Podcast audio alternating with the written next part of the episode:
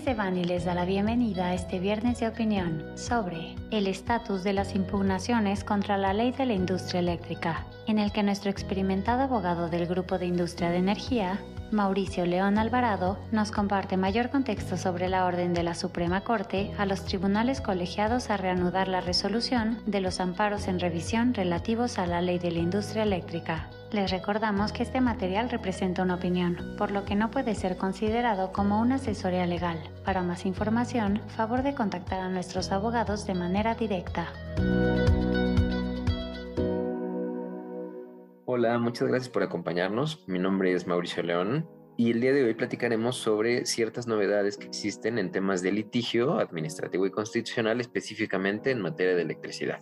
Como recordarán, en otro podcast platicamos que la Suprema Corte de Justicia de la Nación resolvió hace algunos meses la acción de inconstitucionalidad promovida por senadores de oposición y dos controversias constitucionales promovidas por la Comisión Federal de Competencia Económica y por el gobierno del estado de Colima.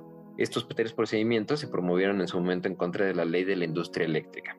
Esto es lo que origina la conversación del día de hoy. Como recordarán, en su momento platicamos que las controversias constitucionales no fueron de la relevancia que se buscaba, puesto que los ministros definieron que estas no eran procedentes, por lo cual no hubo un análisis de fondo. La que sí fue muy importante fue la acción de inconstitucionalidad, aquella promovida por los senadores de oposición. Ahora, como recordarán, en aquella sesión hubo una votación un poco particular que generó incluso varias dudas y críticas a la Corte por, por la manera en que lo hicieron, y esto, pues, por supuesto, originó eh, ciertas cosas adicionales. Primero que nada, pues el ministro presidente de la Corte, el ministro Saldívar, incluso tuvo que hacer una conferencia de prensa para platicar sobre estas críticas que hubieron sobre las votaciones, sobre cómo se tomaron los votos y demás. Y hace algunas semanas se publicó el engrose, es decir, la sentencia tal cual que contiene todas las consideraciones adoptadas por la Corte y, como era de esperarse, cada uno de los ministros publicó un voto particular o concurrente en el cual, pues ya sea que estuvieran en desacuerdo y lo expresaban así, o bien aclarando la razón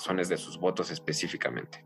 Ahora, derivado de esta sentencia y de las dos sentencias de las controversias constitucionales, la Suprema Corte de una u otra manera posibilitó a los tribunales colegiados de que continuaran ya con el trámite de los juicios de amparo que tienen a su cargo, en los cuales está analizando la constitucionalidad o la inconstitucionalidad de la ley de la industria eléctrica. Ahora, ya que se emitieron estas tres sentencias, una importante novedad es que la Suprema Corte de Justicia de la Nación publicó en el Diario Oficial de la Federación apenas el 17 de octubre de 2022 el acuerdo por el que levanta el aplazamiento que había ordenado desde febrero del mismo año. Este aplazamiento, recordemos, se publicó en su momento porque la Corte instruyó a los tribunales colegiados para no emitir una sentencia en aquellos amparos en los que se estaba analizando la constitucionalidad de la ley de la industria eléctrica. ¿Por qué? Pues porque tenía a su cargo todavía la resolución de estos tres medios de control que ya mencionábamos, ¿no? La acción de inconstitucionalidad y las dos controversias constitucionales. Así que ahora que ya tienen una resolución, pues la Corte está levantando aquel aplazamiento y tal cual está instruyendo a los tribunales colegiados para que se aboquen al análisis de constitucionalidad que se encuentra pendiente en estos asuntos. El levantamiento de este aplazamiento está ocurriendo a través del Acuerdo General 7-2022, dictado por el Pleno de la Suprema Corte de Justicia de la Nación. Y lo que llama la atención es que cuando ordenan a los tribunales colegiados continuar con su análisis, dice que es únicamente respecto de aquellos puntos cuya validez ya declaró la Corte. Y esto es un punto bien importante en el que nos, nos centraremos ahora. Por supuesto, ha surgido la pregunta de, muchos de nuestros amigos y clientes en el sentido de ¿de qué sirve que los tribunales colegiados analicen aquellos artículos cuya validez ya declaró la Corte? Bueno, por supuesto, esto es un tema de redacción y las palabras utilizadas por la Corte en este acuerdo no fueron las más afortunadas y eso es lo que está generando una confusión en el sentido de que analizar si la Corte ya dijo que es válido, ¿no? Bueno, Primero, vale la pena decir algo. Las acciones de inconstitucionalidad, la que origina todo este análisis de la Suprema Corte, no generan declaraciones de validez de las normas. Las normas todas son válidas en principio, ¿no? Todas son válidas y constitucionales y correctas hasta que un tribunal diga lo contrario o esta quede abrogada o derogada por el órgano competente. Dado que no es una declaración de validez, entonces ¿a qué se refiere la Corte? Bueno, la Corte se refiere a que son aquellos puntos respecto de los cuales no se logró la mayoría calificada de ocho ministros para declarar su inconstitucionalidad. Las acciones buscan eso, las acciones de inconstitucionalidad buscan definir si por mayoría de ocho votos algo es inconstitucional o no. Y no nos meteremos ahora a los efectos que pudiera generar este tipo de, votaciones con mayorías calificadas, sino al caso específico. ¿Qué pasa cuando no hay esas mayorías calificadas? Bueno, lo que pasa es que eso se entiende como un argumento desestimado, se entiende un punto de controversia que tal cual es objeto de una desestimación y esto no quiere decir que ya se declaró su validez, sino solamente lo contrario, que no se declaró su inconstitucionalidad.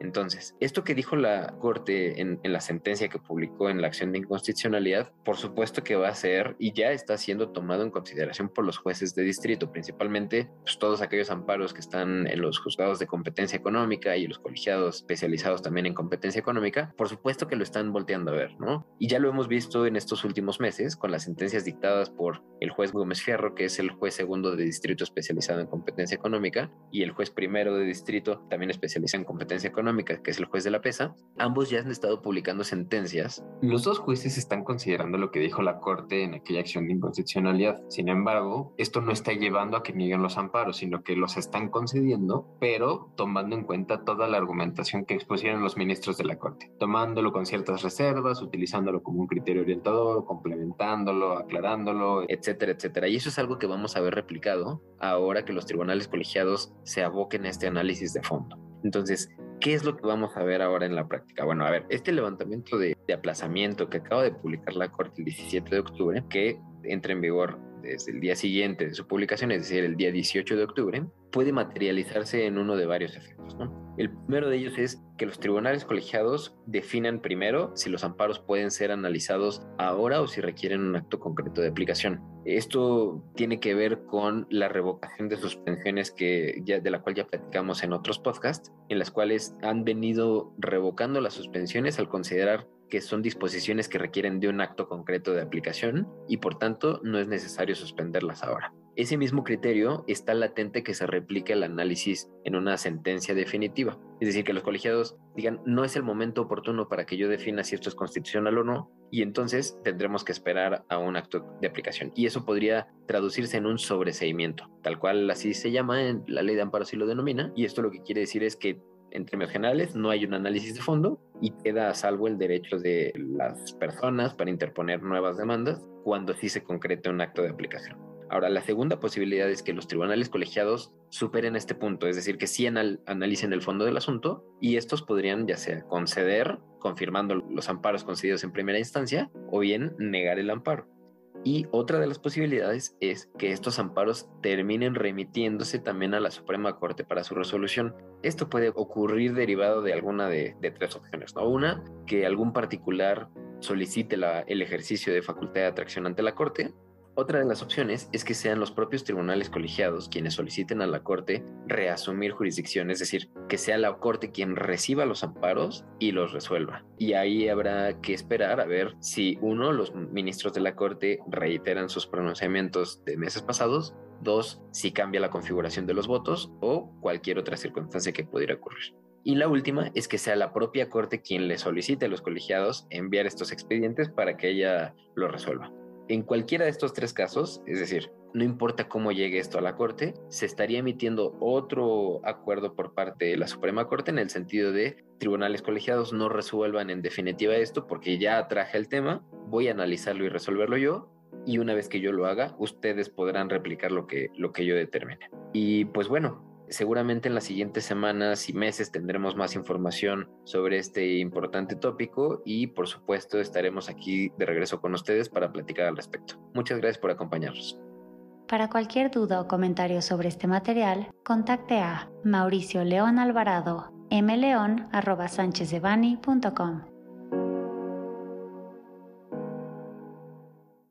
Salvo especificación en contrario, los usuarios del presente podcast podrán guardar y utilizar la información aquí contenida únicamente para uso educativo, personal y no comercial. Por lo tanto, queda prohibida su reproducción para cualquier otro medio, incluyendo pero sin limitar, el copiar, retransmitir o editar sin el previo consentimiento de Sánchez de Bani S. Berry.